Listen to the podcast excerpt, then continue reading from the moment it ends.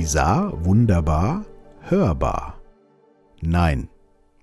Ich befinde mich gerade im Lernprozess. Naja, wahrscheinlich befindet man sich sein Leben lang im Lernprozess, aber gerade fällt es mir mal wieder auf.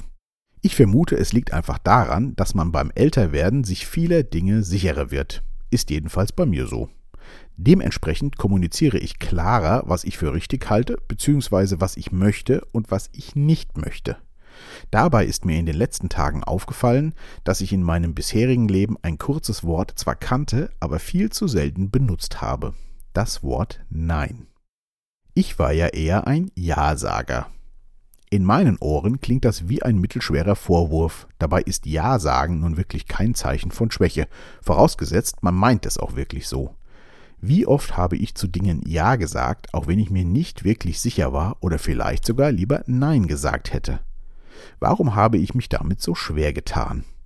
Ich bin ein Freund von Harmonie und kein Typ, der wegen jeder Kleinigkeit einen Streit vom Zaun bricht. Im Gegenteil. Streit ist für mich ein sehr anstrengender Zustand, den ich am liebsten vermeide. Das ist aber anscheinend eine Typfrage. Kenne ich doch einige Leute, die gerne streiten und es teilweise kaum erwarten können, wegen jedem Käse einen Streit vom Zaun zu brechen. Für mich völlig unverständlich, aber akzeptabel. Wenn solche Leute mit mir zusammenkommen, haben sie immer den entscheidenden Vorteil, dass ich Streit so gut es geht vermeide und dementsprechend in vielen Punkten einlenke, auch wenn ich das für mich nicht unbedingt möchte. So war es jedenfalls rückblickend sehr oft gewesen. Ich habe also zu wenig Nein gesagt, um unangenehme Situationen zu vermeiden.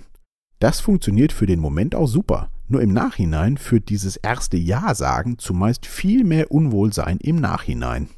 Wie oft habe ich schon Dinge getan, die sich teilweise lange hingezogen haben, obwohl ich sie gar nicht machen wollte und bin dann wochenlang mit einem schlechten Gefühl durch die Gegend gelaufen. War es das dann wert? Nein. Dieses Wort hat wirklich viel Kraft, obwohl es so fantastisch kurz ist. Die letzten Monate habe ich mehr und mehr gelernt, dieses kleine Wörtchen öfter zu benutzen. War es früher für mich doch unangenehm, entwickelt es sich inzwischen zu einem guten Druckausgleich. Gefühlt ist das ein bisschen wie mit einem geladenen Revolver in ein Gespräch zu gehen. Nein, ich habe keine Waffen. Man weiß genau, was man will und bis wohin man bereit ist, Kompromisse einzugehen. Und wenn diese Grenze dann überschritten wird, peng! Und mein innerer Druck ist sofort weg. Ein tolles Gefühl. Viele Dinge, die mich früher über Tage, Wochen, ja vielleicht sogar Monate beschäftigt hätten, sind mit einem kleinen Wort abgehandelt. Schade, dass ich das erst so spät im Leben entdeckt habe. Natürlich ist Ja sagen mindestens genauso gut, vielleicht sogar noch besser, aber nur, wenn man mit dem Ja etwas bestätigt, was einem wirklich passt. Sagen, was man will. Wieso haben viele Menschen ein so großes Problem damit? Vielleicht fängt das Ganze schon früh an, in Kindheitstagen. Wie oft traut man sich als Kind schon Nein zu sagen und wie oft wird es dann von Erwachsenen auch akzeptiert? Da man als Kind schnell den Eindruck vermittelt bekommt, dass man nur liebenswert ist, wenn man so ist, wie die Erwachsenen es sich wünschen, wird man, glaube ich, schnell zum Ja-Sager. Kleine Kinder können nicht ohne die Liebe und die Anerkennung ihrer Eltern leben, vielleicht überleben, aber nicht leben.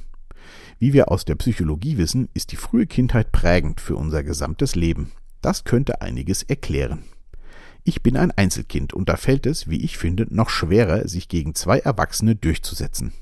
Ich glaube, Geschwisterkinder haben es da deutlich besser. Kann ich bei meinen beiden auch sehr gut beobachten. Der Ältere ist deutlich introvertierter und genügsamer als seine kleine Schwester.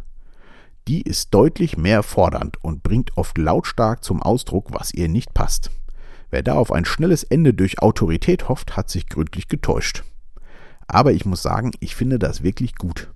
Okay, vielleicht sind Mädchen da auch anders als Jungen, aber im Bekanntenkreis haben wir zum Beispiel zwei Mädchen und auch da sitzt die Jüngere emotional deutlich fester im Sattel als die Erstgeborene. Könnte also durchaus etwas dran sein.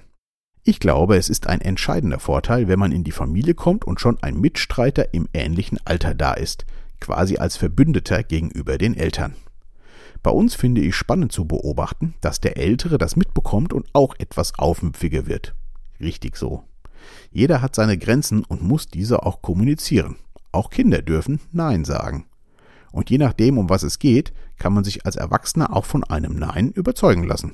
Ich mag das wirklich. Vielleicht fällt es mir deswegen auch immer leichter gegenüber Erwachsenen Nein zu sagen. Ein wirklich sinnvolles Wort. Und so schreitet der Lernprozess voran. Ich hoffe nur, ich sage jetzt nicht öfter Nein, nur weil es so eine großartige Wirkung hat. Wie bei allen Dingen ist auch hier das Abwägen der Situationen aller Beteiligten im Vorfeld unbedingt vonnöten. Das konnte ich Gott sei Dank schon immer ziemlich gut. Nur leider habe ich oft zu wenig auf meine Situation geachtet. Das ändert sich aber gerade. Bleibt gesund und wach.